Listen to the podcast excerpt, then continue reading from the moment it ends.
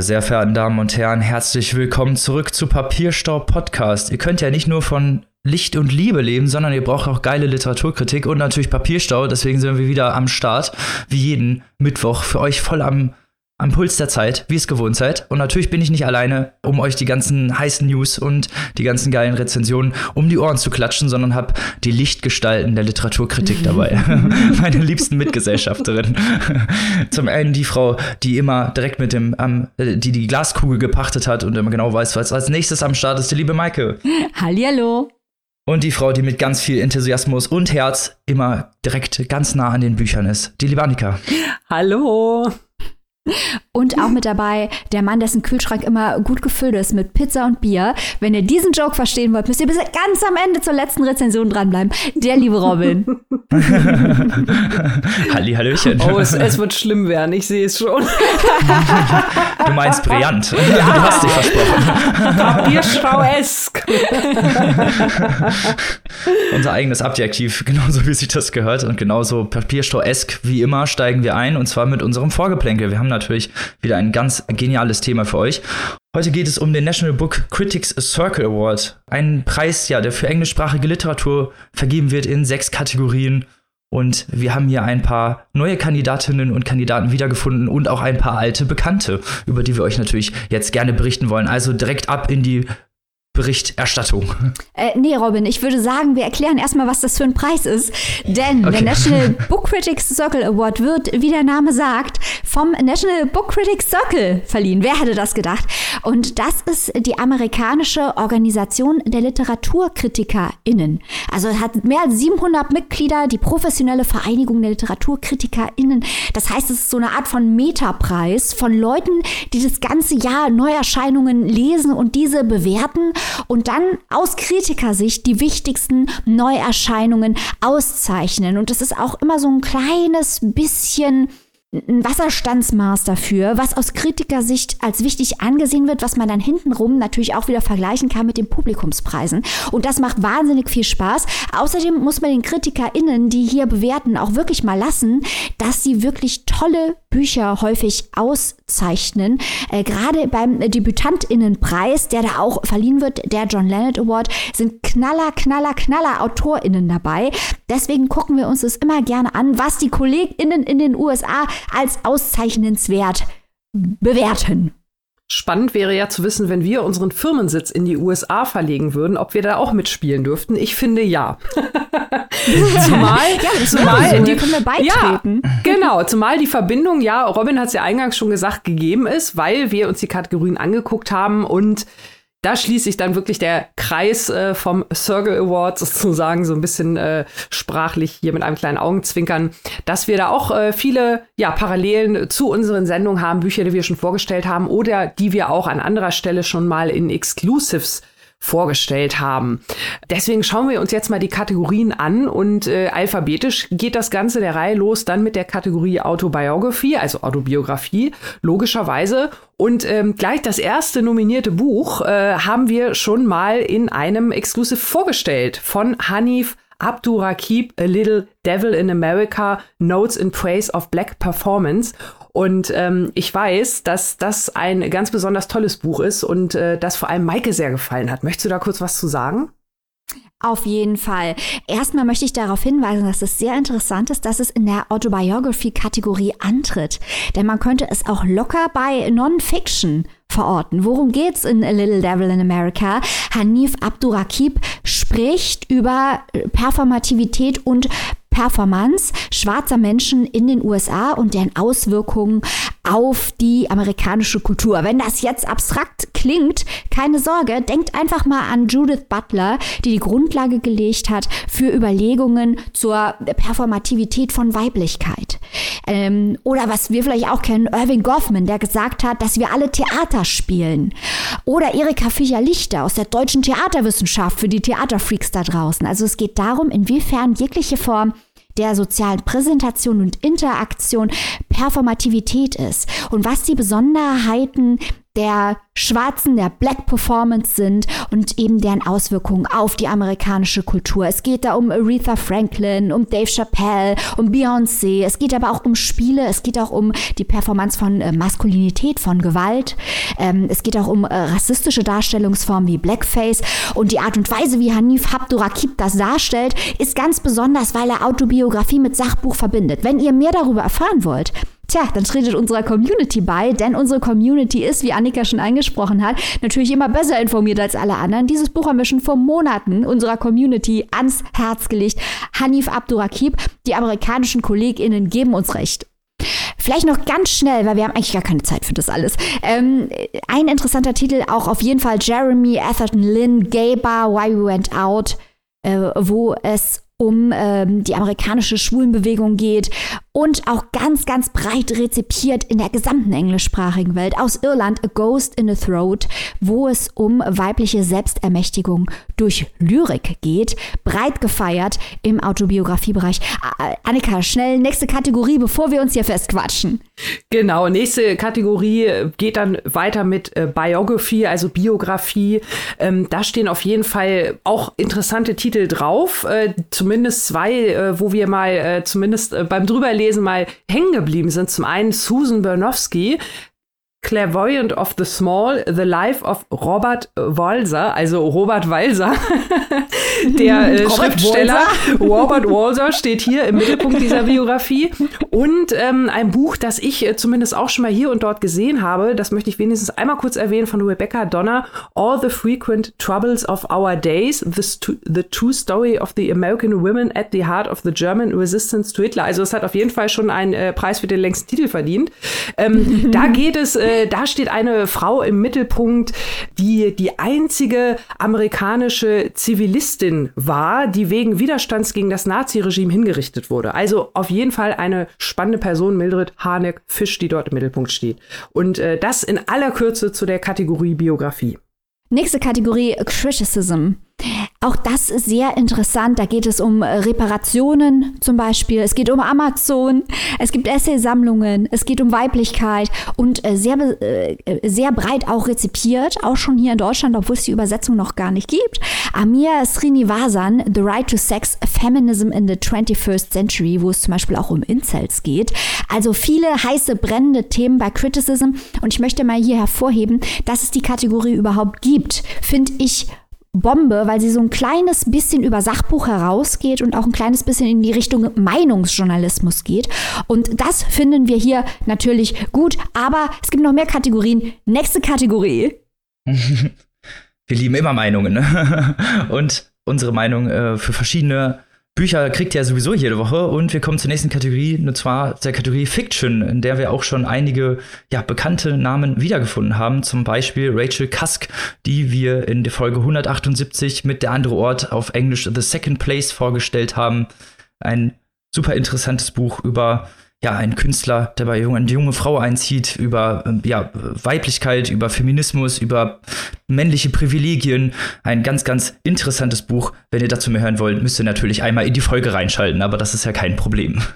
Einen anderen Roman, den wir auch schon vorgestellt haben, oder einen anderen, den wir hier schon besprochen haben, und zwar öfter, ist Colson Whitehead mit seinem Roman Harlem Shuffle. Wir waren ein, ja, ein bisschen nicht so enthusiastisch vielleicht, aber wir äh, können auf jeden Fall euch nochmal empfehlen, auf dieses Buch hinzugucken und euch vielleicht auch nochmal unsere Meinung dazu reinzuziehen.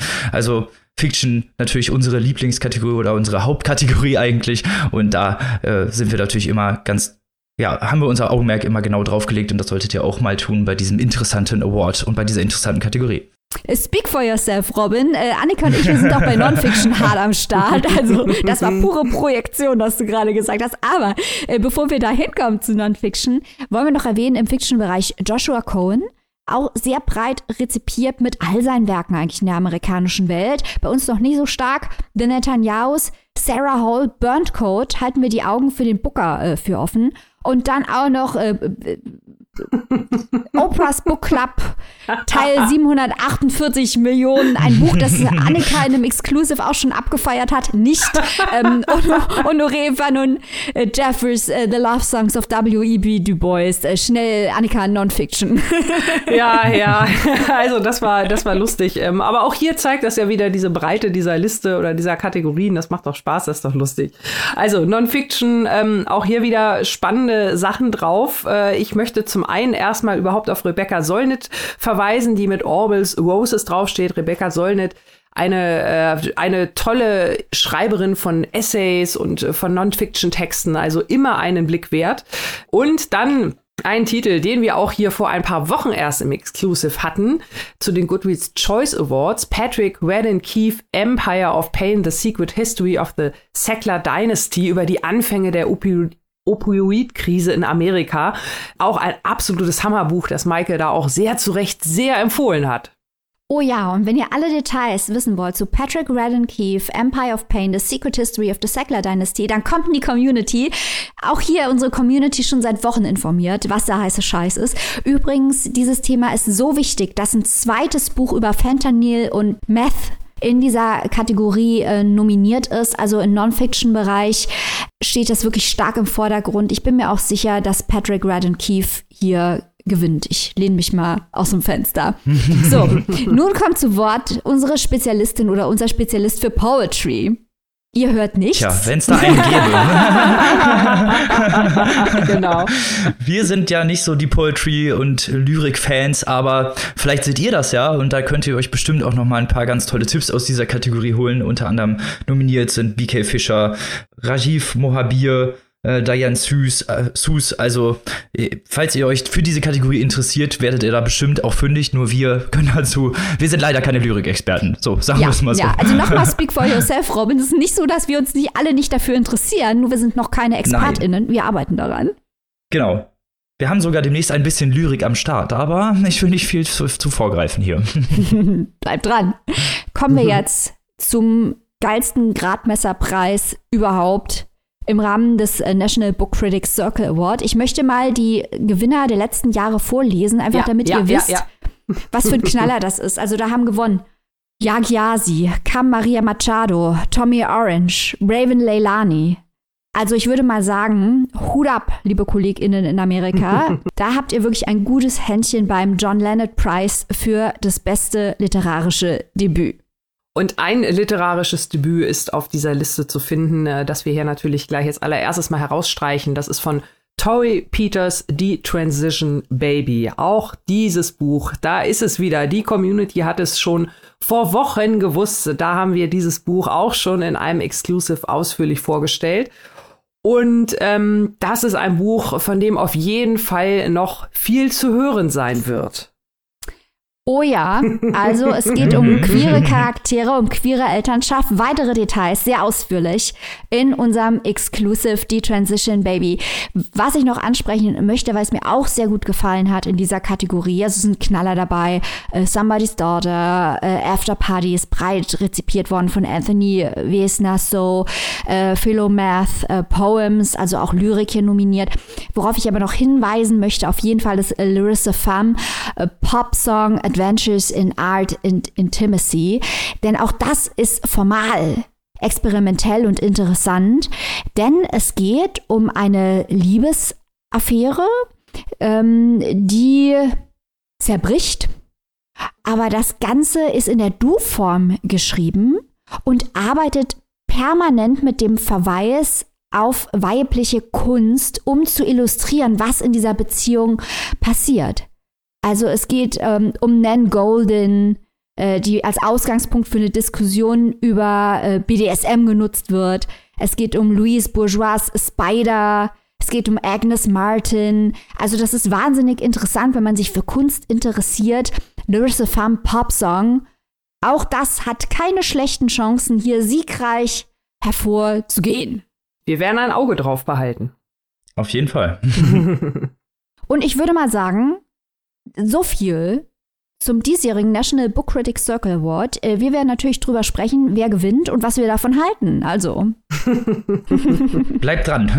es lohnt sich immer zu schauen, was anderswo ausgezeichnet gelesen und diskutiert wird. Nicht nur, weil das früher oder später zu uns kommt, sondern ganz einfach auch als Grabmesser dafür, was in anderen Ländern passiert. Deswegen ist es uns auch immer so wichtig, äh, Preise, Literaturpreise aus anderen Weltregionen im Auge zu haben und zu diskutieren, einfach um zu sehen, was die Literaturcommunity dort als wichtig erachtet, dort als neu erachtet. Das können wir auch immer abgleichen mit dem, was bei uns in Deutschland passiert. Das gibt uns Auskunft über die, die anderen und über uns selbst.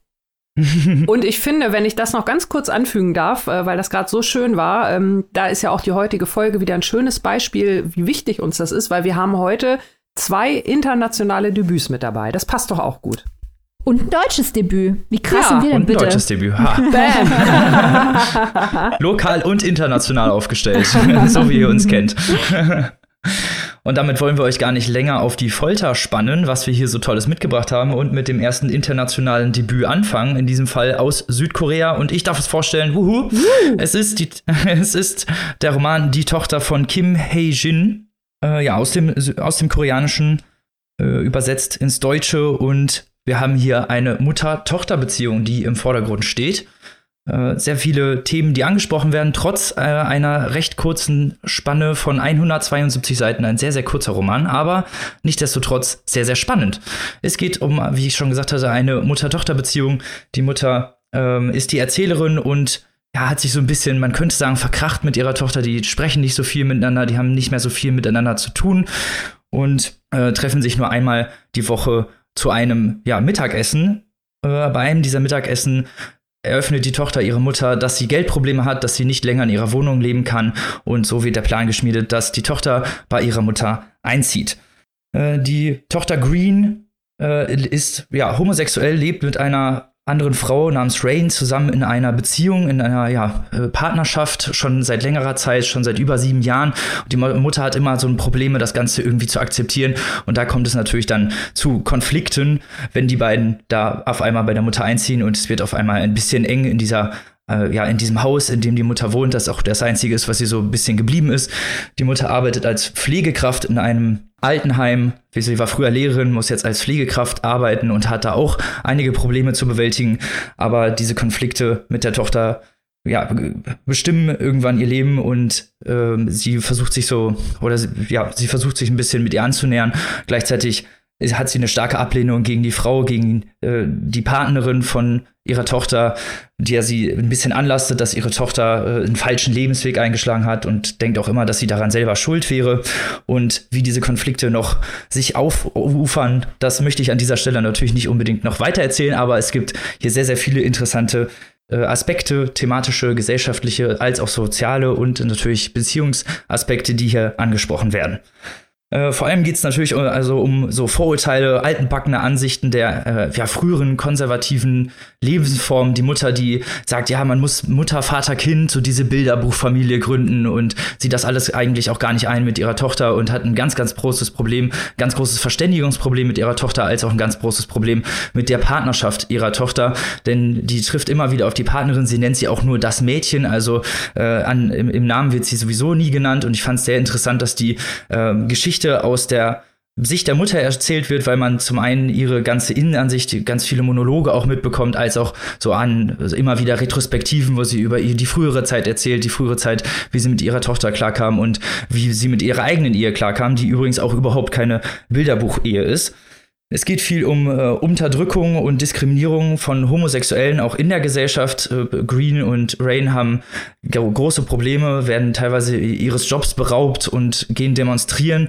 Und äh, die Mutter versteht das alles nicht so ganz, wie man sich dagegen auflehnen kann, hat immer früher gelernt, man soll sich eher ja, ein bisschen ducken in der Gesellschaft, vielleicht nicht immer seinen Mund aufmachen und versteht auch diese ganze neue, moderne Lebensform nicht und will auch gar nicht wirklich einsehen, dass die beiden eine Beziehung führen. Wie das Ganze dann auch mit der Gesellschaft und mit dem Staat insgesamt zusammenhängt, will ich, kann ich hier aus Spoilergründen nicht genau ausführen, aber es gibt auf jeden Fall noch ein paar sehr krasse Szenen, die das Ganze nochmal ein bisschen mehr festigen und das, dadurch war das, äh, war das Buch so auch super interessant zu lesen.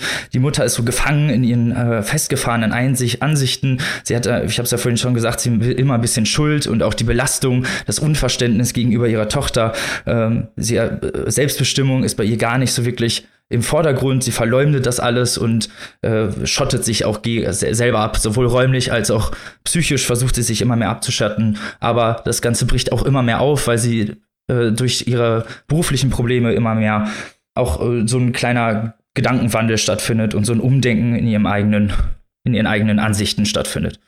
Interessant an dem Roman sind vor allem die Dynamiken der Figuren, die im zentralen Fokus stehen. Die Mutter zu der Tochter, wie die beiden zueinander stehen, die halt eigentlich kaum noch Gespräche führen. Dann natürlich die Mutter zu Rain, also zu der Partnerin der Tochter, weil die sich auch ständig unterhalten und die Mutter ihr wirklich üble Sachen an den Kopf wirft. Also da gibt es wirklich harte Gespräche äh, und die eigentlich aber alles für die Mutter macht. Also sie kocht, sie putzt da, sie räumt auf, sie bezahlen Geld. Also eigentlich alles, was man erwarten würde. Aber die Mutter ist trotzdem nicht wirklich zufrieden und dadurch, dass man eben ihre, immer ihre Ansicht Ansicht hat, hat man auch, finde ich, ein sehr gutes ja, ein sehr gutes Beispiel für diese Denke und für diese Umsetzung. Ich finde, das hat Kim Hae-jin sehr, sehr gut gemacht und auch sehr nachvollziehbar gemacht. Und das, dadurch ergibt, die, ergibt sich diese ganze Atmosphäre und auch diese ganze, ja, Gedankenspirale, die da stattfindet, die auch hier das Interessante und das gesellschaftlich Relevante darstellen. Äh, das andere ist natürlich auch die Beziehung zur Tochter und ihrer Partnerin, die immer wieder beschrieben wird, die sich eigentlich total lieben und die Mutter das alles so ein bisschen fehlinterpretiert, sie als Freundin bezeichnet und äh, eigentlich für ihre Tochter halt immer diese Bilderbuchfamilie wünscht. Und was, was ja eigentlich, also was auch total doof ist, nennen wir es mal genau. Es ist total schlimm, weil sie sich damit eigentlich immer von ihrer Tochter immer wieder abnährt. Äh, es ist ein sehr, sehr emotionaler Sprachstil mit, mit, wie gesagt, häufigen Monologen. Dadurch äh, gibt sich aber so eine Griffigkeit, so eine sehr brutale Nähe zu der Mutter, die man selber auch nicht wirklich, ja, nachvollziehen kann, muss man sagen, mit den modernen ähm, ja, Ansichten, die wir hier vielleicht haben, aber ich, man kennt ja solche Leute immer noch. Also ich auch in meinem eigenen Familienkreis kenne solche Leute, die solche konservativen Ansichten immer noch vertreten und äh, Unverständnis für homosexuelle Partnerschaften aufweisen. Also wo man denkt vielleicht heute, das ist eigentlich gar nicht mehr so im gesellschaftlichen Kontext, ist das überhaupt nicht wahr, sondern das ist leider immer noch so, gerade eben, wenn je älter die Leute werden, dass es, desto mehr gibt es halt leider immer noch davon. Und dieser Aufbruch davon war sehr interessant ähm, welche Themen hier Versöhnung und Annäherung und Verständnis spielen, war eigentlich das Spannende an dem Roman, wie die sich langsam immer wieder annähern, wie sie vielleicht aneinander kommen und äh, wie schwierig das vielleicht auch ist, seine eigenen Ansichten zu verändern. Also auch ein sehr psychologischer Roman über dies, über das Individuum, über vielleicht eben auch diese konservativen Ansichten und über diese, ja, altbackene Herrschaft über Leute, die eben ja, in einer anderen Zeit geboren wurden, wie wir es heutzutage sagen.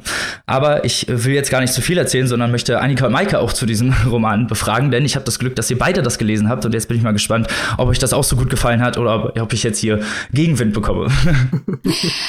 Ich glaube, bei dem, was du jetzt ausgeführt hast, Robin, ist schon klar geworden, dass in diesem Buch nichts Neues gesagt wird. Klar gibt es diese Phänomene, die hier beschrieben werden, aber es ist wirklich der absolut maximale Klischeefall. All diese Figuren sind absolut klischiert. Von der Mutter zur Tochter, zur Freundin äh, der Tochter.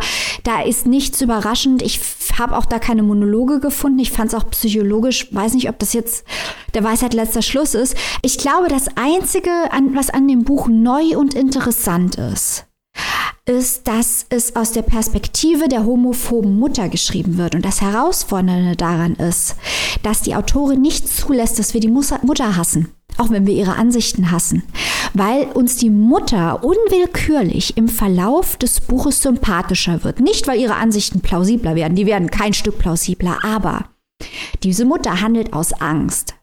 Sie handelt komplett aus Angst. Sie sieht jeden Tag in ihrem Job aus, als Altenpflegerin vereinsamte Menschen, hilflose Menschen ohne Familie.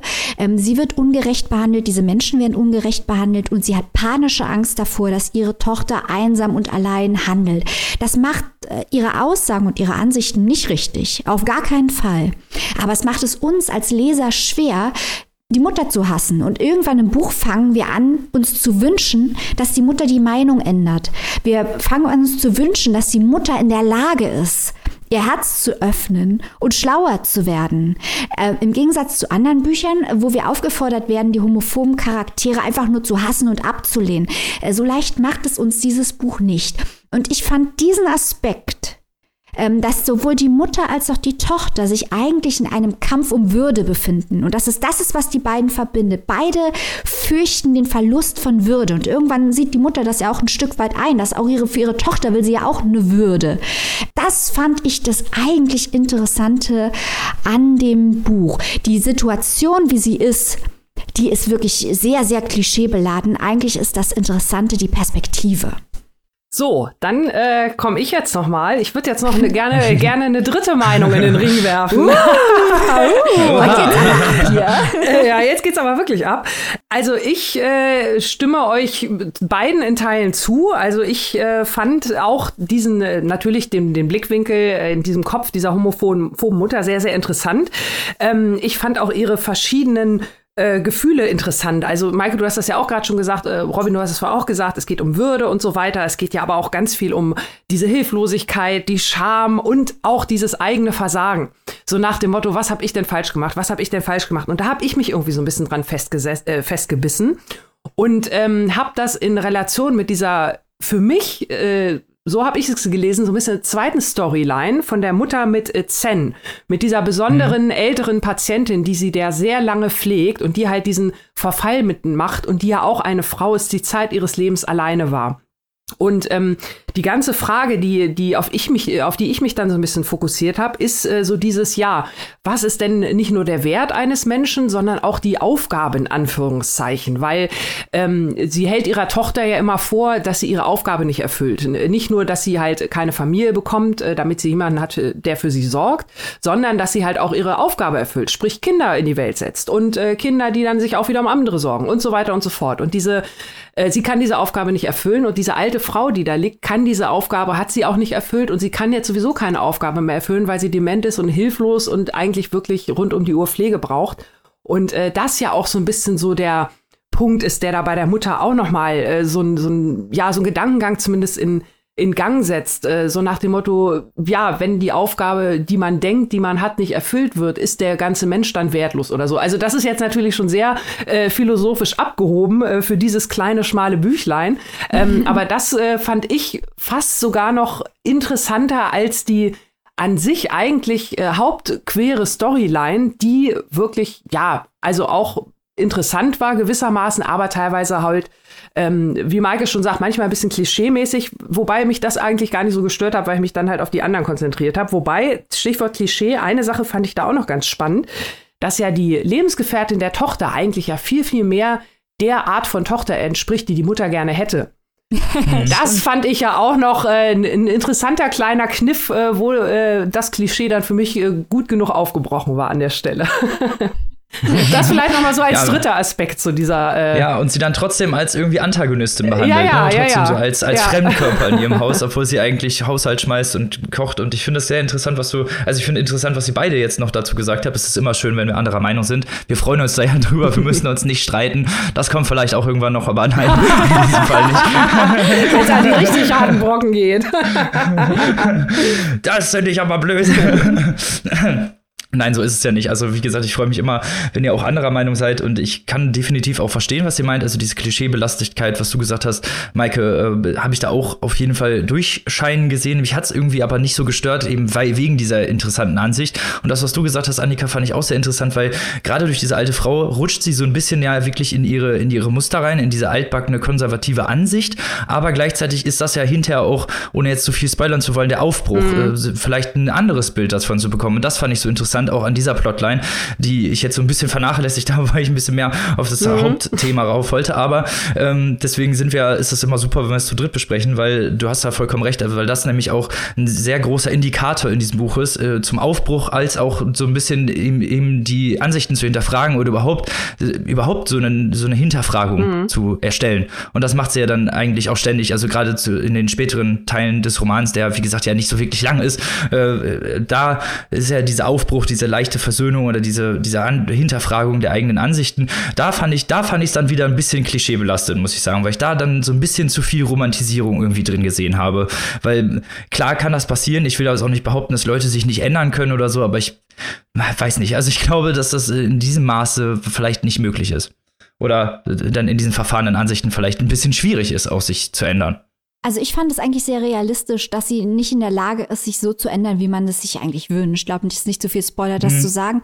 Ähm, aber ich fand halt wirklich diesen Aspekt der Würde zu betonen interessant, weil ähm, die Frage stellt sich ja auch, was die Würde dann ist. Annika sprach davon, was die Aufgabe eines Menschen äh, und damit im Zusammenhang was ist die Würde eines Menschen? Weil sie hat Angst, dass ihre Tochter durch ihre Homosexualität nicht ihre Würde verliert, mhm. sondern vor allem, dass die Gesellschaft ihr ihre Würde abspricht. Das ist die große Angst der Mutter, dass ein Würdeverlust entsteht, so wie bei der alten Frau, die sie pflegt, durch die Einsamkeit, mhm. weil sie die Aufgaben, wie Annika sagte, nicht erfüllt. Und das wirklich Verrückte ist ja auch, wenn man mal drüber nachdenkt, wir erfahren in dem Roman, äh, dass ihr verstorbener Mann kalt war, dass sie mit ihm mhm. nicht glücklich war. Das heißt, es geht überhaupt, also sie, sie ist nicht an dem Punkt zu hinterfragen, ob das nicht auch eine Form des Würdeverlusts ist. Wenn man mit jemandem lebt, den man eigentlich nicht besonders gerne mag, muss man den Eindruck kriegen in dem Text. Ähm, aber die Gesellschaft akzeptiert es. Man wird von der Gesellschaft akzeptiert, indem man diesen Mann hat und eben diese Tochter hat. Ähm, also diese, dieses, ich fand eigentlich das noch am allerstärksten, dass ihr später aufgeht, dass es den beiden um dasselbe geht, der Tochter und der Mutter. Sie denkt immer, die Tochter will was mhm. komplett anderes, bis ihr aufgeht, nein, uns geht es beiden mhm. um das Thema, was ist meine Aufgabe im Leben, was darf die Gesellschaft von mir verlangen, was ist meine Würde. Und ich fand mhm. halt den ganzen anderen Kram, der war mir zu lang und zu klischiert, aber dieses, dieses Würde-Thema, das fand ich ganz gut. Mir war das Ding, obwohl es kurz war, aber trotzdem immer noch zu lang. Als Kurzgeschichte hätte mir das besser gefallen. Finde ich sehr interessant, auch gerade in diesem Aspekt Würde, weil eigentlich, ne, wie du schon sagst, oder wir beide gesagt hattet, das ist das Lebensende, wie man, wie man dieses gestaltet oder dass man eben nicht allein ist. Diese Einsamkeit spielt ja eine große Rolle und die Würde eben in, in den letzten Momenten des Lebens und sie hat ja eigentlich nur noch ihre Tochter und das, was sie macht, mit ständig eigentlich ihrer ganzen, ihrer ganzen Art, ihre ganzen Konversationen, die sie mit ihrer Tochter führt, als auch mit der Partnerin ihrer Tochter, macht ja eigentlich genau das Gegenteil. Es ist ja total paradox, weil sie schiebt ja eigentlich ihre Tochter ständig von sich weg mit dem, was sie sagt. Und äh, indem sie sie nicht anerkennt, ihr, ihr auch die Würde abspricht, in gewissen Weisen. Ja, sie geht, sie geht halt äh, immer davon aus, dass das, was sie tut, äh, das Richtige ist und das Beste ist. Und sie will ja nur das Beste für ihre Tochter. Und in dem Moment, wo sie das Beste will, äh, geht sie natürlich davon aus, ähm, dass das auch das Beste für ihre Würde ist. Aber es ist natürlich unterm Strich alles, äh, ja, wie Maike schon gesagt hat, so ein Kommunikationsproblem. Ne? Die haben ja eigentlich das gleiche Ziel, nur man muss sich halt mal eingehend damit befassen. Sie ist halt von Angst getrieben und diese Angst macht sie halt blind. Das ist auch eine klischierte jetzt mhm. Formulierung, aber wir arbeiten hier viel mit Klischees in diesem Text, es sei mir verziehen. Ähm, die hat panische Angst, dass ihre Tochter einen schrecklichen Fehler begeht, den sie nie wieder gut machen kann. Und deswegen verhält sie sich so. Das ist keine Entschuldigung für ihr homophobes Verhalten, überhaupt nicht. Aber wie gesagt, ich fand das einzig herausfordernd eigentlich an dem Text war, ähm, dass man sich wünscht, diese Mutter hassen zu können und man kann es nicht, weil sie eine liebende Mutter ist. Sie ist auch eine homophobe Mutter, ähm, aber sie, sie, äh, also dieser, dieser Konflikt, den man mit sich selber hat, während man das Buch liest, der, mhm. ist, äh, der ist ungewöhnlich äh, an dem Buch, finde ich. Ja, ja. Ja. Und äh, noch eine andere schöne oder interessante Entdeckung, die ich gemacht habe. Äh, wir hatten, hatten wir ja auch äh, hier bei uns im Podcast von äh, Shonam Jo Kim Ji-Jung, geboren 1982. Mhm. Und äh, wir erinnern uns, als wir dieses Buch besprochen haben, auch äh, wie es beworben wurde, wie es auch anderswo besprochen wurde, diese universellen Themen, ein Buch, ne, das wurde ja international sehr, sehr breit rezipiert. Und ähm, auch hier wieder ein junges Buch aus äh, Korea, wo wir Themen finden, die wirklich total universell sind. Ne? Ob das jetzt die homophoben Eltern sind, Robin hat es ja vorhin gesagt, äh, kennt man aus dem besten oder schlimmsten Familienkreisen, je nachdem, wie man es sieht. Ähm, oder auch dieses ganze, äh, ihr merkt schon, ich habe mich halt wirklich sehr auf dieses Pflegethema gestürzt, aber auch diese ganzen Sachen, die da beschrieben würden. Ne? Nicht nur, wie gehen wir mit alten Menschen um, wie gehen wir mit dementen Menschen um, sondern auch äh, die Situation der Pflege an sich. Ne? Also wenn es darum geht, so nach dem Motto, hier am besten, äh, du zerreißt die Windel in drei Teile, dann kannst du drei Windeln draus machen. Ne? Wir müssen ja, sparen, ja. sparen, ja. sparen. Also schon lange, auch hier in Deutschland, überall Thema, schon lange vor Corona. Und das finde ich halt so interessant, dass diese Themen, auch wenn es halt äh, einmal um die halbe Welt spielt, ähm, die sind dann tatsächlich auch hier genauso, ne? Spannend und erschreckend zugleich. Ich finde auch den Vergleich, den du gerade anstellst zu äh, Chonam Chu, wo es ja auch um Feminismus geht, in dem Fall um eine, eine heterosexuelle Frau, die ein Kind bekommt und äh, arbeiten möchte und was mit ihr passiert, ähm, den finde ich sehr gut. Aber um hier jetzt gleich, also ich rente in letzter Zeit ein bisschen gerne, sorry. äh, aber, aber äh, hinten auf dem Buch ist auch ein Vergleich zu Han Kang. Und da muss ich halt sagen, da wird halt klar, was dieses Buch nicht ist. Dieses Buch ist nicht Han Kang. Das hat gar nicht den Anspruch. Und ich finde es dann auch immer ein Fehler von Verlagen, solche Verbindungen herzustellen. Die Verbindung zwischen dieser Autorin und Han Kang ist, dass sie beide aus Südkorea kommen und das war's. Äh, Han Kang ist eine, eine anspruchsvolle, lyrische, hochpoetische Schriftstellerin und dieses Buch ist ein, ein, Thesenroman. Das ist ein zugängliches Buch. Das ist ein Buch, das kannst du auch, und das meine ich jetzt gar nicht despektierlich, aber das ist ein Buch, das kannst du auch 14-Jährige lesen lassen. Das würde ich bei Han Kang jetzt nicht empfehlen. Ja. Ähm, und ich glaube, da muss man sich als Verlag dann auch ehrlich machen. So, aber jetzt pass auf, dann kommt jetzt noch ein Hot Take von mir. Äh, dann jetzt geht noch mal ein extra Lob an Ki Hyang Lee raus, weil das ist nämlich die Übersetzerin von allen dreien, sowohl von Han Kan als auch von Cho Nam Yo als auch von Kim Ye-Ying. Das heißt, äh, super Übersetzerin, weil, wie Maike gerade schon gesagt hat, diese Werke lesen sich alle komplett unterschiedlich. Ja. Ja. Das Von stimmt. daher Daumen hoch. ja, auf jeden Fall. Aber ihr seht, man kann eigentlich ziemlich gut über dieses Werk diskutieren, obwohl es nur 172 Seiten hat. Also, das ist auf jeden Fall was, was man dem Buch zugute halten muss. Auch wenn ich euch da in euren kritischen Punkten durchaus äh, ein bisschen zustimmen muss. Mir hat es trotzdem insgesamt eigentlich ganz gut gefallen. Und ja, also es sind 172 Seiten, es liest sich relativ schnell und dafür, finde ich, spricht es doch relativ viele Themen an. Und deswegen so, kann man sich das auf jeden Fall durchlesen. Falls ihr das gerne machen möchtet. Die Tochter von Kim Hee-jin Erschienen im Hansa Berlin Verlag, erhältlich im Hardcover für 20 Euro und in der E-Book-Variante für 15,99 Euro. Annika hat es ja gerade gesagt, übersetzt von Ki Hyang Lee aus dem Koreanischen. Und damit kommen wir schon zum nächsten Roman. Und da bin ich jetzt auch super gespannt, was hier abgeht. Jetzt geht's in die Wende, in die DDR und in die Baseballschlägerjahre. Maika, hau raus! Wir reden jetzt über das äh, eben angekündigte deutsche Debüt Daniel Schulz. Wir waren wie Brüder. Wir haben in unserem letzten Exclusive unter anderem über Clemens Meyer und Als wir träumten gesprochen. Das ist so ein bisschen der Wenderoman, an dem ich alles messe, weil ich komme ja aus dem tiefsten Westen. Und das, was Clemens Meyer in Als wir träumten, jetzt aber auch Daniel Schulz hier beschreibt, hat stattgefunden ähm, und ich habe es quasi nicht mitbekommen, weil das so weit von meiner Lebenswirklichkeit weg war von dem physischen Ort, an dem ich mich aufgehalten habe, auch, aber auch an dem, was ich um mich herum gesehen habe, dass es fast ist, als würde ich Bücher aus einem anderen Land lesen. Und das ist eine absolut verrückte Erfahrung, die mir zum ersten Mal wirklich aufging, als ich Clemens Meyer gelesen habe. Gut, Clemens Meyer und Daniel Schulz sind ein bisschen älter als ich, aber nicht so viel älter, als dass man jetzt sagen könnte, ich hätte das, also ich hätte das sicher bewusst mitbekommen, äh, käme ich aus Leipzig oder aus äh, Berlin oder also Ostberlin ähm, oder aus äh, Brandenburg äh, wie Daniel Schulz. Daniel Schulz wurde nämlich 1979 in Potsdam geboren und wuchs dann in einem brandenburgischen Dorf auf. Heute leitet er bei der Taz das Ressort Reportage. Er hat für die Taz zum Beispiel ein Essay geschrieben mit dem Titel Ihr werdet es nicht glauben, wir waren wie Brüder.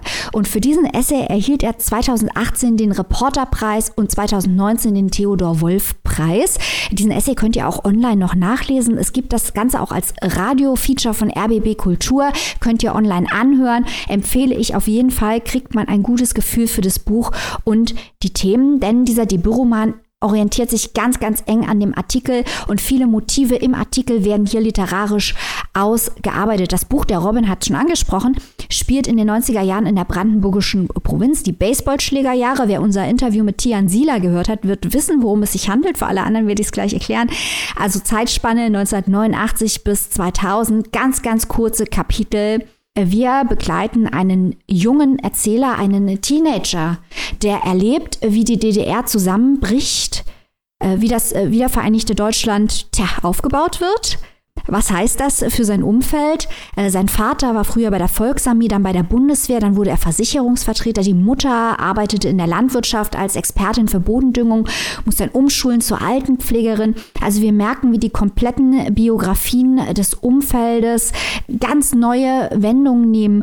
Grassierende Arbeitslosigkeit mit allen Folgen, die mit hoher Arbeitslosigkeit einhergehen, die Anpassung an den neuen Staat. Ähm, hier geht es um, werden wir gleich zu vielen Themen kommen, die wir hier im Podcast Podcast auch schon häufiger angesprochen haben. Ein ganz wichtiges Thema, äh, das aber im Mittelpunkt von äh, Wir waren wie Brüder steht, ist der Faschismus. Der Faschismus in Ostdeutschland, das ist heute ein Thema, das in aller Munde ist. Äh, wie kam es im gerade in Ostdeutschland dazu, dass da die AfD so stark ist, dass da so viele Neonazis sind. Warum ist es im Osten größeres Problem als im Westen? Gibt es verstärkt interessante Sachbücher dazu?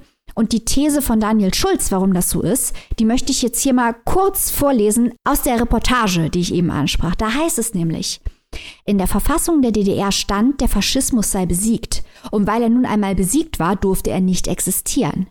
Die Staatssicherheit nannte Hakenkreuze auf jüdischen Friedhöfen und Neonazis, die andere Menschen zusammenschlugen, Rauditum und tat so, als gäbe es keinen politischen Hintergrund.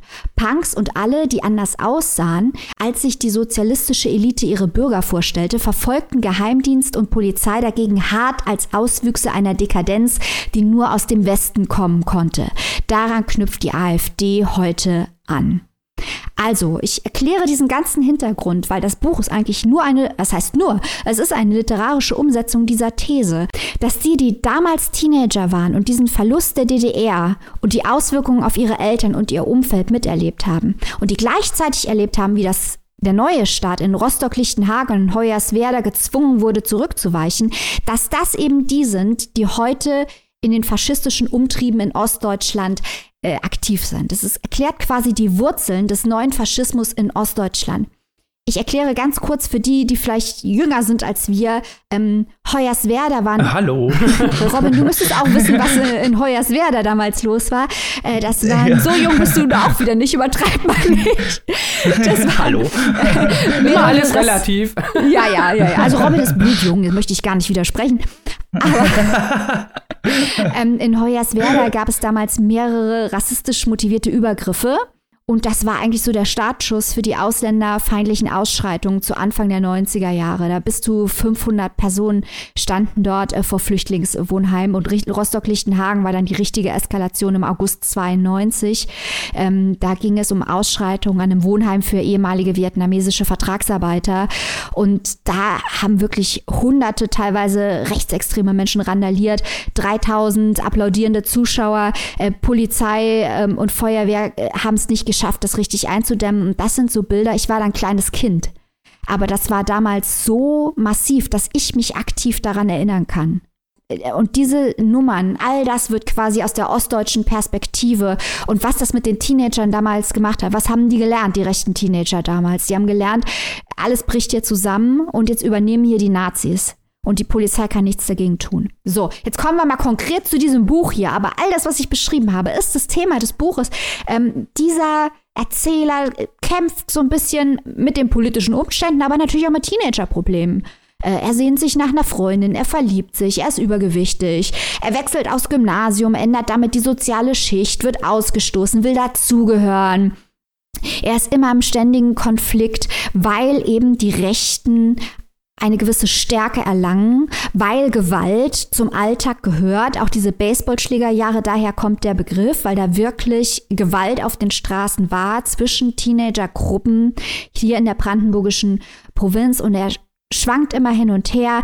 Er hängt auch viel mit den Nazis rum. Er befreundet sich mit einigen an, weil er dazugehören will. Und er schwankt immer. Manchmal argumentiert er dagegen, was sie sagen.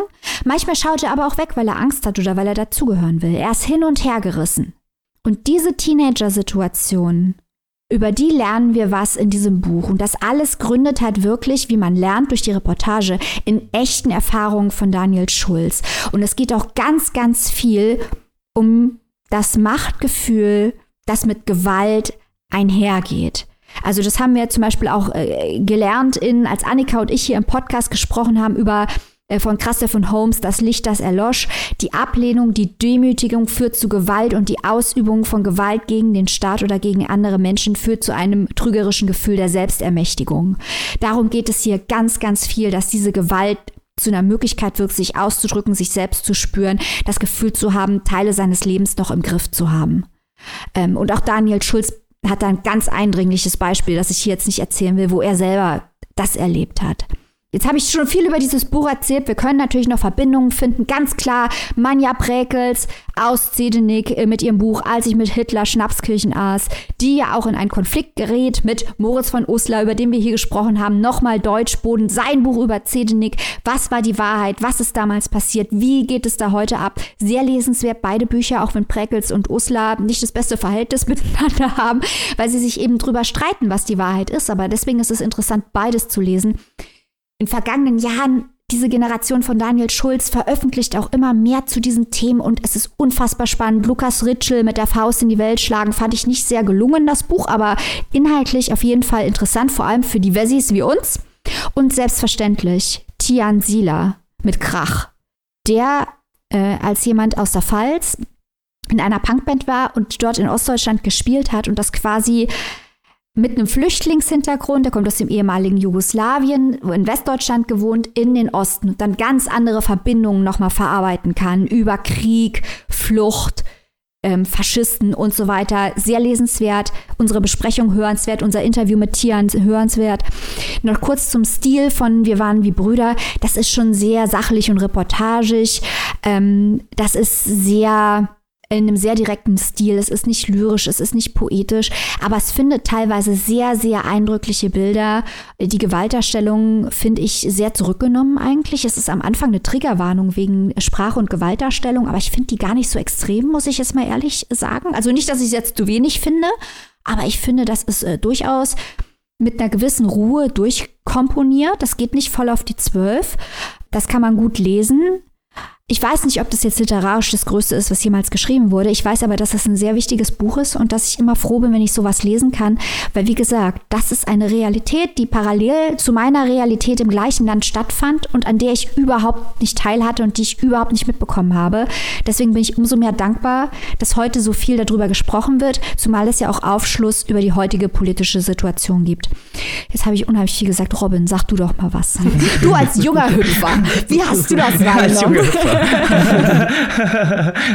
also erstmal hat mir deine Ausführung wirklich sehr gut gefallen. Es ist äh, genau wie du sagst, dieses politische Vakuum, was da entsteht, dieses, dieser Coming-of-Age-Roman, dieser junge ja, Protagonist, der in diesem Umbruch aufwächst, der in diesem Umbruch der nach also der Nachwendezeit, der Wendezeit überhaupt, wie sich das Ganze verändert, auch die Wessis, auf die ja immer so ein bisschen draufgeprügelt wird und gesagt wird, ja die blöden Wessis, aber die blöden Ossis oder Ost, also der das Regime des ostdeutschen Staates der DDR wird ja auch nicht in irgendeiner Weise hier heroisiert oder so. Es ist, man sieht diese ganzen Zwiste, die die jungen Leute auch innerhalb für sich haben, weil die Eltern sagen das eine, die anderen Eltern sagen das andere und das fand ich auch so super interessant. Mhm. Also ich äh, bin ja 92 geboren, also drei Jahre nach Mauerfall und bin ja auch im tiefsten Westen aufgewachsen. Äh, Münster ist ja auch eine der Städte, die die oder die Stadt, die mit den wenigsten AfD-Wählerstimmen, also hier gibt's man kann ja nicht sagen, hier gibt es keine Nazis, aber auf die Gesellschaft gesehen ist es natürlich sehr gering und deswegen freuen mich solche Bücher immer, weil dieses politische Vakuum, diese, diese Aufbruchszeit, diese ja, faschistoiden Gedanken, die hier auftauchen, die ja auf einmal aus dem Aufbruch auftauchen, wo der Westen wiederkommt, auf einmal sind da überall Glatzen, überall Leute, die SS-Runen irgendwo tätowiert haben, die sich, die eigentlich darauf warten, irgendwelchen Jugendlichen aufs Maul zu hauen, um es genau zu sagen. Und das fand ich auch äh, so erschreckend zu lesen, diese Angst, die dieser junge Protagonist eigentlich ständig ständig hat. Mhm. Nicht nur innerhalb seiner Freundesgruppe, sondern auch generell außerhalb. Also wie viel, wie oft da irgendwie Leute einfach, einfach so eine aufs Maul ja. bekommen. Völlig unpolitisch, ne? Also es geht da gar nicht wirklich um Politik oder so, sondern tatsächlich nur noch um Gruppendynamiken. Gehörst du jetzt irgendwie zu den Nazis, gehörst du nicht zu den Nazis? Völlig scheißegal. So, äh, wenn man nicht zur einen Gruppe gehört, dann hat man, kriegt man notfalls genauso einen auf die Fresse. Und das war, finde ich, so erschreckend zu lesen halt, aus diese, diese Jugend und natürlich auch diese männlichen, diese toxischen männlichen Vor Vorstellungen, die teilweise herrschen. Also er will ja auch selber, er ist überhaupt kein gewalttätiger Typ. Absolut nicht. Der Protagonist. Mhm. Und trotzdem stellt er sich immer wieder vor, dass er irgendwen schlägt, dass er irgendwen absticht oder so, weil es das heißt, was, was das Bild porträtiert. Was, weil Gewalt, wie du es schon gesagt hast, Maike, herrscht da überall. Überall ist Gewalt.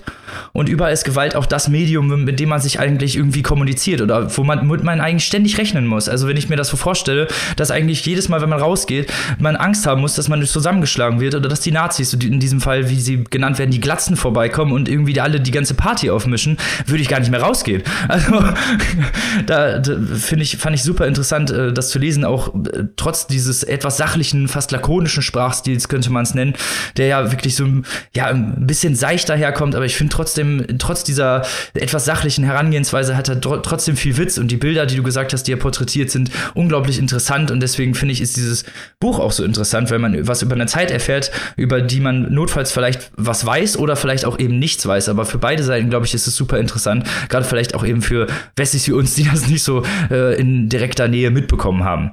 Das stimmt. Und äh, gerade weil du über die Gewalt nochmal sprichst, ähm, also der Protagonist kriegt ja auch teilweise aufs Maul. Und da sind ganz eindrückliche mhm. Szenen, wo der richtig unter PTSD leidet. Also wo er richtig äh, weggetreten ist geistig, Träume hat, träumt davon. Wenn er über die Straße geht, zuckt er seltsam. Das wird auch von anderen äh, beobachtet.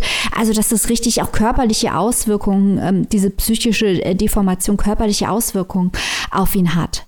Und äh, ich war auch sehr, sehr fasziniert von der Porträtierung der Eltern.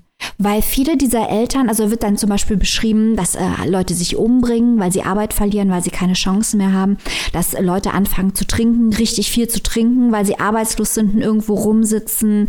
Äh, all die sozialen Probleme, dann natürlich die Kinder werden dann alleine gelassen, weil die Eltern mit sich selbst überfordert sind. Dann, wie du es eben angesprochen hast, Robin, diese ganzen Kommentare und auch widersprüchlichen Kommentare, äh, die die Eltern loslassen über die Glatzen, aber auch über den Westen, aber auch über den Osten. Auf auf einmal steht jeder mhm. ähm, im Verdacht, bei der Stasi gewesen zu sein. Das kommt ja noch dazu. Diese, ja, diese ganze Gemengelage, dieses ganze Unsichere, man hatte das Gefühl, dass diese Protagonisten alle komplett den Boden unter den Füßen äh, verlieren. Und vielleicht noch eine kleine, kleine Anekdote aus meinem, Schwank aus meinem Leben. Also mir ist eigentlich erst richtig bewusst geworden, was dort passiert ist. Wie gesagt, ich war, ich war ein kleines Kind ähm, als Hoyerswerda und so passiert sind. Aber ich habe volontiert beim Norddeutschen Rundfunk, dem einzigen öffentlich-rechtlichen Sender, der ost- und westdeutsche Gebiete vereint. Und da war ich auch teilweise in Studios in ähm, Mecklenburg-Vorpommern. Und da konnten dir die Redakteure erzählen, was passiert ist, als auf einmal die Wessis bei denen einmarschiert sind und denen gesagt haben, so, wir erklären euch jetzt mal, wie Journalismus geht. Da hörst du richtig krasse Geschichten. Oder auch ganz, ganz mhm. viele Leute, mit denen ich dort ausgebildet bin, sind, die aus dem Osten kamen, die dann erzählt haben, dass sie schon als Kinder Stasi-Akten haben, weil sie die Kinder von Professoren waren und so. Das sind dann auf einmal Lebensrealitäten die ich hier an der französischen Grenze, die auch niemanden kannte im Osten, unsere Familie hat auch keine Verwandten, nichts, das sind komplett andere Lebensrealitäten, die sich auf einmal vor mir aus, aufgetan haben. Und deswegen möchte ich es auch wirklich nochmal betonen, dass diese Bücher jetzt kommen von Ritschel, von Schulz, von Sila, das ist pures Gold. Und ich hoffe, dass die breit, breit gelesen werden, weil wir auf einmal Dinge, das heißt nicht, dass, dass wir alles jetzt gut finden müssen, was da gerade politisch passiert in Sachsen, ganz im Gegenteil. Aber das hier sind Ursachen, das ist eine Form der Ursachenforschung. Und das ist wirklich äh, großartig. Finde ich auch, definitiv. Gerade auch, was du nochmal gesagt hast, diese Abgrenzungsmechanik, die da stattfinden, ne? generell untereinander auch die ganzen West, also die Wessis, die dargestellt werden oder zwischendurch dargestellt werden, super arrogant, teilweise gegenüber den Ostdeutschen, die dann sagen, ja, ihr wisst ja gar nicht, wie das hier läuft und ihr seid ja nur die blöden Ossis und äh, ich glaube, diese Abgrenzungsmechaniken sind überhaupt, äh, also sind gar nicht fern von der Realität. Ich glaube, das war original genau so in, in diese Richtung oder diese Abgrenzungsmechaniken gab es auf jeden Fall und das war auch untereinander ja so, dass er dann als Bauer wahrgenommen wird, weil er auf einem kleinen Örtchen kommt und die, die aus einem größeren Örtchen kommen, wo vielleicht ein paar tausend mehr Einwohner sind, dann halt sagen, ja, du bist ja nur ein Bauer, du hast ja keine mhm. Ahnung. Und es gibt es ja heute noch. Also Alex Prinz, mhm. Äh, für euch da draußen, da haben wir ein Interview mit ihm auch mal gemacht zum Thema äh, Wahrnehmung und so weiter, äh, viel im Bereich Social Media. Aber äh, Alex Prinz, der YouTuber, falls ihr es nicht wisst, der hat auch ein Buch geschrieben, deswegen hatten wir mit ihm gesprochen, äh, der kommt aus Ostdeutschland. Und der hat in einem Video vor gar nicht langer Zeit erzählt, dass er noch heute, wenn er in den Westen kommt, verlacht wird. Und der ist auch nach dem Mauerfall geboren. Der hat die Mauer nie gesehen. Und wenn er in den Westen kommt, wird er von den Wessis ausgelacht als Ossi. Im Jahr 2021 war das. Und das sind halt echt so die Momente, wo man sich denkt, wie viel von dem, was Daniel Schulz hier erzählt, existiert noch? Also die Antwort ist auf jeden Fall viel mhm. zu viel, so viel ist klar. Ja, genau, auf jeden das Fall. Das darf doch nicht sein, das ist doch total krank. Ja, wirklich. Also da habe ich mir aber bei vielen Sachen gedacht, wo ich mir dachte, okay, da kommt, also da kommen viele Leute auch einfach nicht gut weg und diese ganze Wendegeschichte hat nochmal so ein ganz, ganz anderes, ja, so einen ganz anderen Wink bekommen. Also klar habe ich sowas in Geschichte gelernt und auch mal natürlich was in den Nachrichten gesehen, aber gerade diese persönlichen Erzählungen aus, aus dem Osten, aus dieser Wende, aus dem, ja, aus dem Umbruch sind so super interessant und äh, geben halt viel, viel mehr, finde ich, von dem gesellschaftlichen Kontext wieder, als es das eben vielleicht die Nachrichten tun können oder halt so ein Geschichtsunterricht. Ne? Also nichts gegen Lehrer oder Geschichtsunterricht, aber prinzipiell sind solche direkten Erzählungen viel, viel besser und viel griffiger auch. Und ich habe jetzt, also ich habe zumindest das Gefühl, mehr verstanden zu haben über die DDR, als ich bei äh, jeder, jeder Geschichtsstunde über die äh, DDR jemals mitbekommen habe.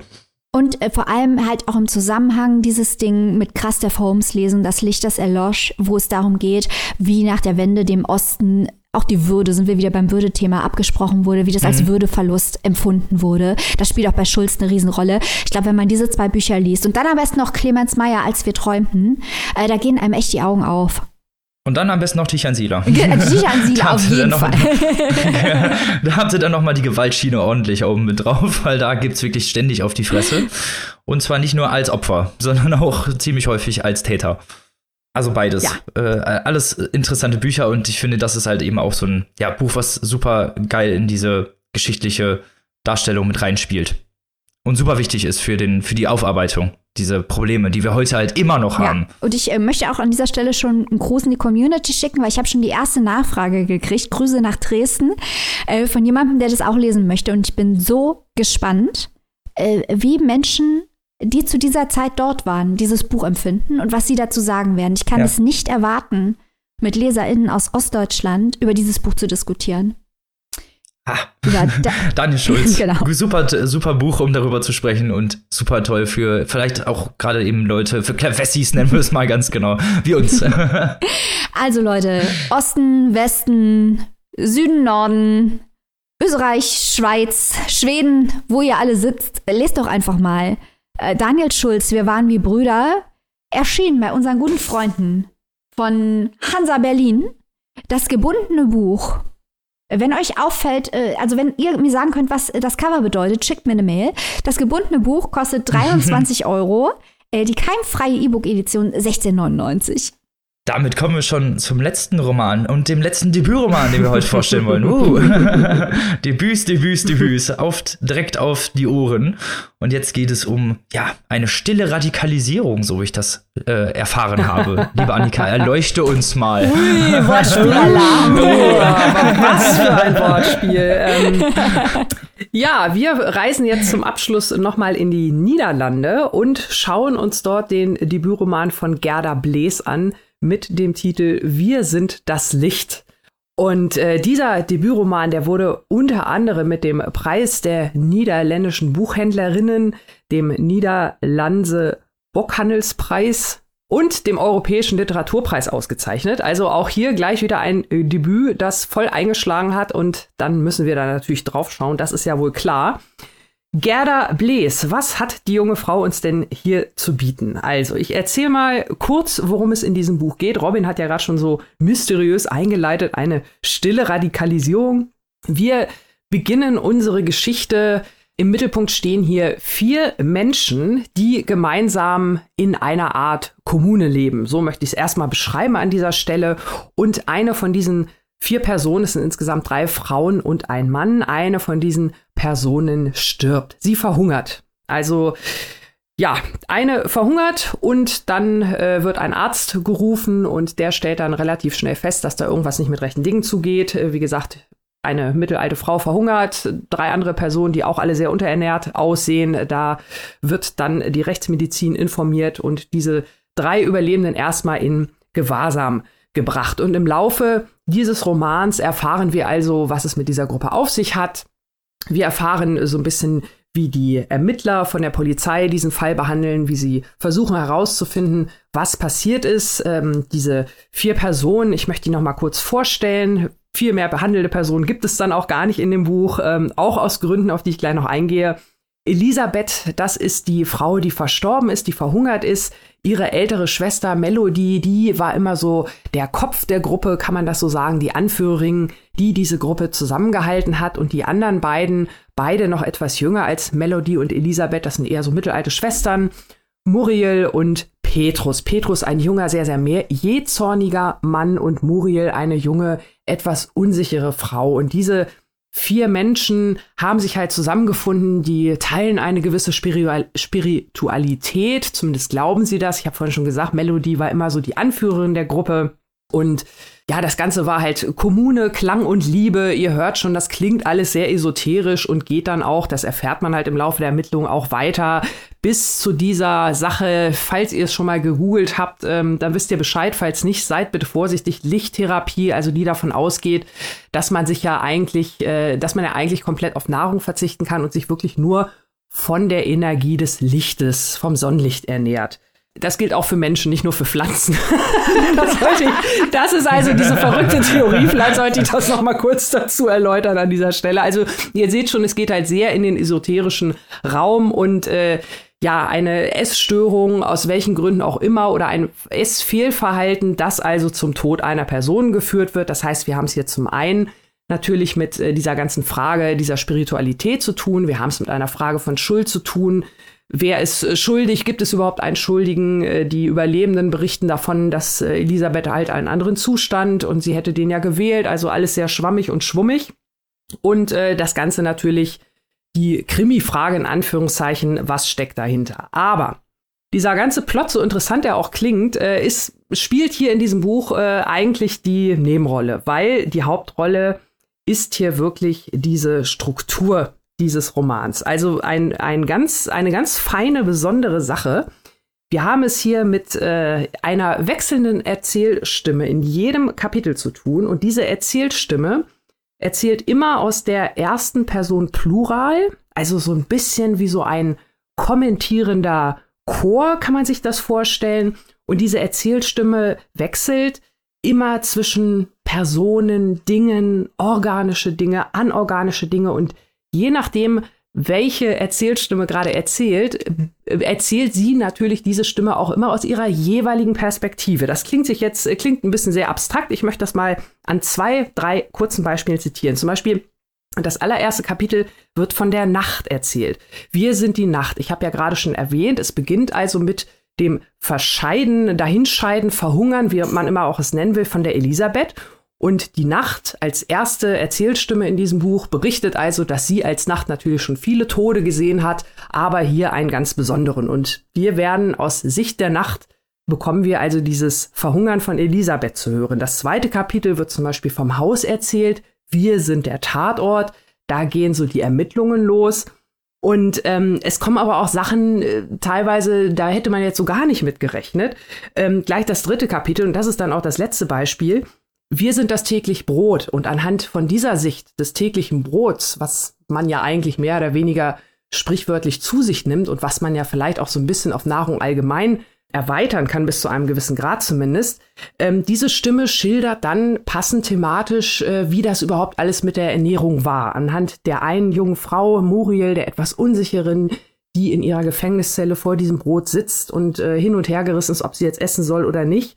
Und diese Stimmen bringen nicht oder schildern nicht nur den Plot, also das sind eigentlich die Gegenstände, die diese Handlung vorantreiben, sondern äh, bringen natürlich auch die Backstory mit, immer aus ihrer Perspektive, Beispiel das Brot, ne? Früher wurde ich ganz viel gegessen und diese Stimmen bringen manchmal auch noch ganz andere Themen mit ins Spiel. Auch da wieder das Brot, das sich selbst auch mal so ein bisschen in den Mittelpunkt rücken möchte, weil früher hat es selbst den Unterschied gemacht und heutzutage wird es verteufelt von wegen zu viel Gluten, Kohlenhydrate. Also da kommen ganz sehr seltsame äh, Dinge teilweise zum Vorschein, die aber nochmal der Stimme auch so eine gewisse Authentizität verleihen. Und äh, teilweise geht es sogar so weit, ich meine, die viert, vierte Wand wird von diesen wechselnden Stimmen ähm, komplett durchbrochen die ganze Zeit, aber es geht sogar noch weiter Meter, weil an einer Stimme an einer Stelle taucht die Erzählung selbst auch noch als Stimme auf, macht sich da auch so ein bisschen über die Autorin lustig, gibt auch mögliche Plotlo Plotlines vor, wie die Geschichte in etwa weitergehen könnte. Und äh, das ist natürlich ein, ein äh, Handkniff der Autorin, der vielleicht an einem anderen Werk als billiger Trick dienen könnte. So nach dem Motto, guck mal, die ganzen tollen Ideen hätte ich noch haben können, habe ich aber nicht genutzt, deswegen schreibe ich die mal hier zusammen. Hier fügt es sich aber natürlich richtig gut in diese Wir-Stimmen ein und illustriert dadurch ja auch nochmal, was ich vorhin schon gesagt habe, dass der Plot hier wirklich nicht im Fokus steht, sondern die ganze Struktur, die ganze Form hier ganz eindeutig der Star ist. Und da ordnet sich alles andere unter und ähm, dadurch, dass das Ganze dieser stringenten Logik folgt und unterm Strich auch wieder den Kreis so schön schließt, weil die Erzählstimme hätte ja nicht unbedingt im Plural sein müssen. Sie hätte ja auch sagen können, ich bin die Nacht oder ich bin die Erzählung. Aber durch diese Wir-Stimme, ähm, diese vier Menschen, die da im Mittelpunkt stehen, diese Community, diese Kommune, die begreift sich eben auch als Gruppe. Da kommt auch dieses Titel her, wir sind das Licht, äh, wir sind Klang und Liebe, diese Kommune, dieser Name, wir sind keine einzelnen Personen, keine Individuen, wir sind alle zusammen. Und äh, das zieht sich also auch nochmal hier durch das Buch. Und von daher fand ich das von dieser wirklich raffinierten und spannenden Komposition auch in der Länge wirklich rundum gelungen. Am Anfang habe ich gedacht, klappt das über so viele Kapitel, nutzt sich das nicht ab, aber dadurch, dass die Perspektiven wirklich immer wieder überraschend sind. Also bloß auch nicht gucken, was als nächstes kommt. Das äh, nimmt den halben Spaß. Wirklich immer wieder Dinge, an die man nie gedacht hätte, wo man denkt, äh, wie passt das denn jetzt hier zum Fortbestand der Geschichte und wie Gerda Blees das verarbeitet hat. Also handwerklich hat mir das wirklich richtig, richtig gut gefallen. Ein wirklich äh, mal was ganz anderes und ähm, ja, insofern auch Spannendes. Und äh, natürlich wisst ihr ja, ich bin in erster Linie mal auf der Suche nach äh, mehr Plot und Charakter. Aber wenn das hier so toll handwerklich umgesetzt ist und äh, auch der inneren Logik so gut folgt, dass ich sie so gut nachvollziehen kann, also ein, ein richtig spannendes, äh, handwerklich, literarisch sehr, sehr interessant umgesetztes Kleinod, wie ich finde. Ich bin auch wieder heute hier äh, in der Luxuslage. Maike hat es mitgelesen mit mir. Maike, wie hat es dir denn gefallen? Ich bin ganz gespannt. Wir haben noch nicht drüber gesprochen. Nein, und ich, ich, war auch schon ich war auch sehr gespannt, weil Annika, du hast jetzt viel mehr über die Form als über den Inhalt gesprochen. Wie ich finde, sehr zu Recht weil die Form interessanter ist als der Inhalt. Und ich möchte hier mal vergegenwärtigen, es geht hier um ein Buch, wo eine Frau verhungert, während ihre drei Mitbewohner zugucken. Und das ist weniger interessant als die Form. Ja, ähm, ich habe aber das, ne? ja, das ist Wahnsinn. ähm, man denkt sich, man, man greift zu dem Buch wegen dem spektakulären Plot, zumal das ja auf einem wahren Fall beruht. Also mhm. Also dieser Artikel, der Gerda Blees zum Schreiben des Romans veranlasst hat, den findet man ganz leicht, wenn man das googelt. Also sie hat wohl diesen Artikel gefunden und äh, mochte Rot ist mein Name von Orhan Pamuk, das teilweise von der Farbe Rot erzählt wird. Und dann ist sie auf die Idee gekommen, das hier so anzulegen. Ähm, ich war unsicher, ob dir das gefallen würde, Annika. Ganz einfach deswegen, weil das Ding halt außer dem, was wir jetzt gerade als Plot beschrieben haben, eigentlich kaum Plot hat. Das Ding hat fast gar keinen Plot.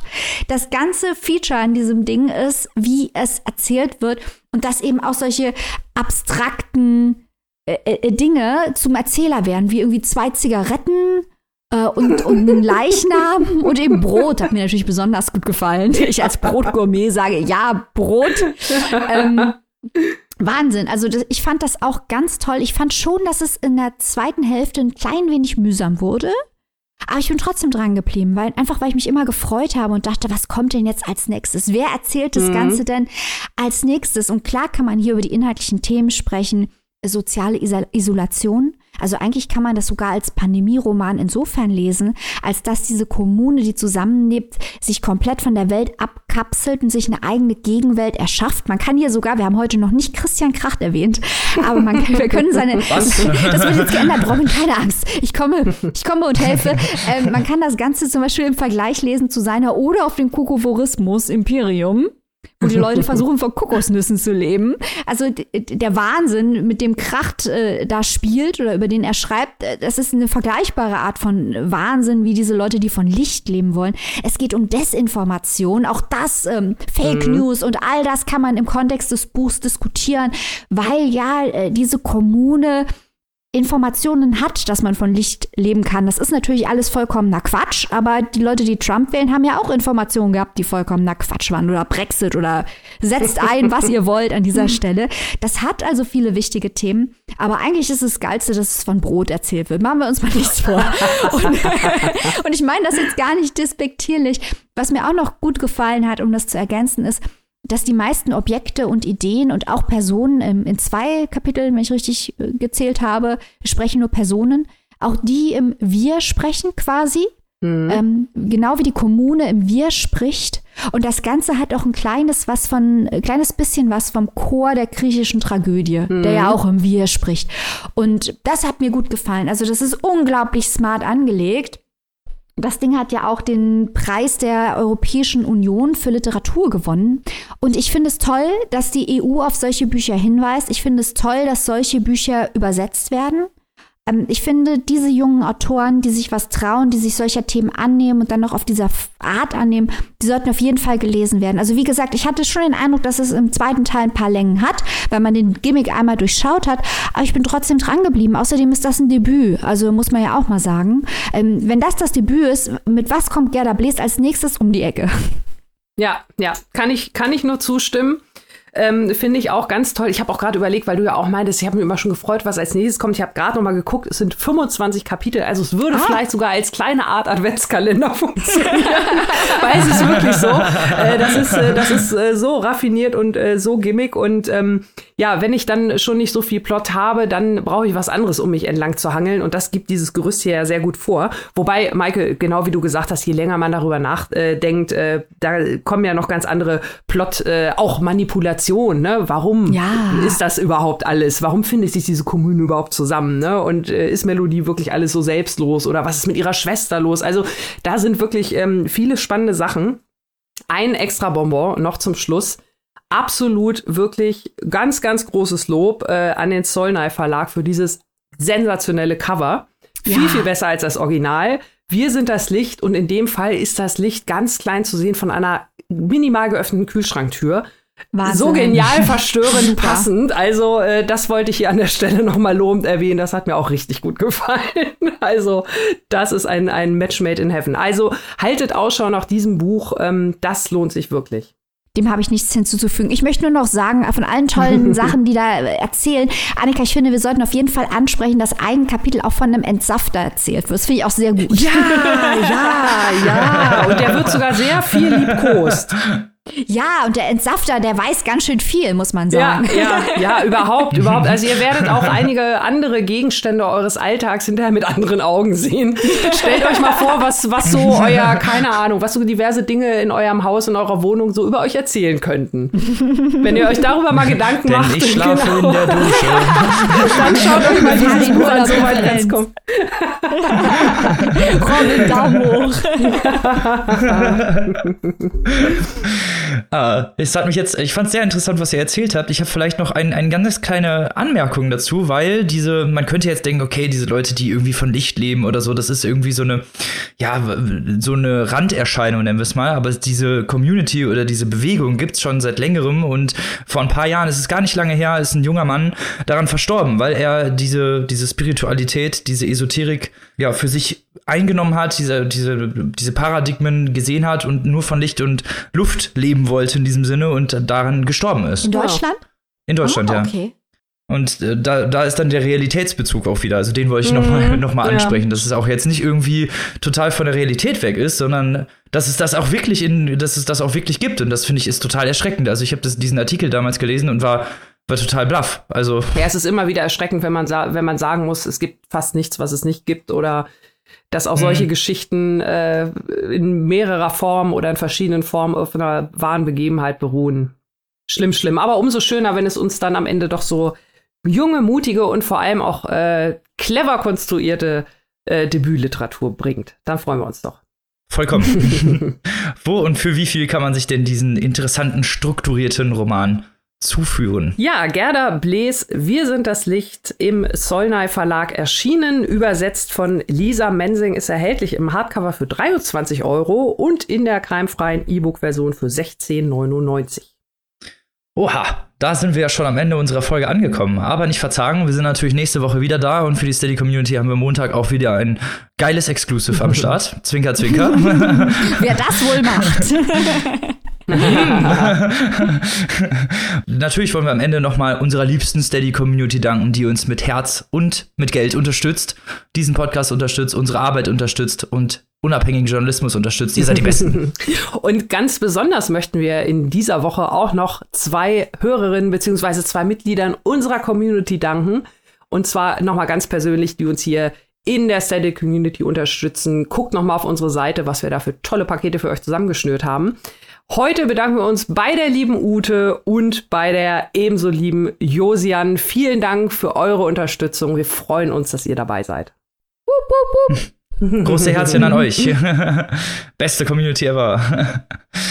Liebste Zuhörerinnen und Zuhörer, wir hören uns wie gesagt, für die Steady Community am Montag wieder und sonst nächsten Mittwoch wieder, wenn wir wieder geile Bücher am Start haben, drei neue Sachen und ein geiles Folgeplänkel. Ihr könnt euch freuen.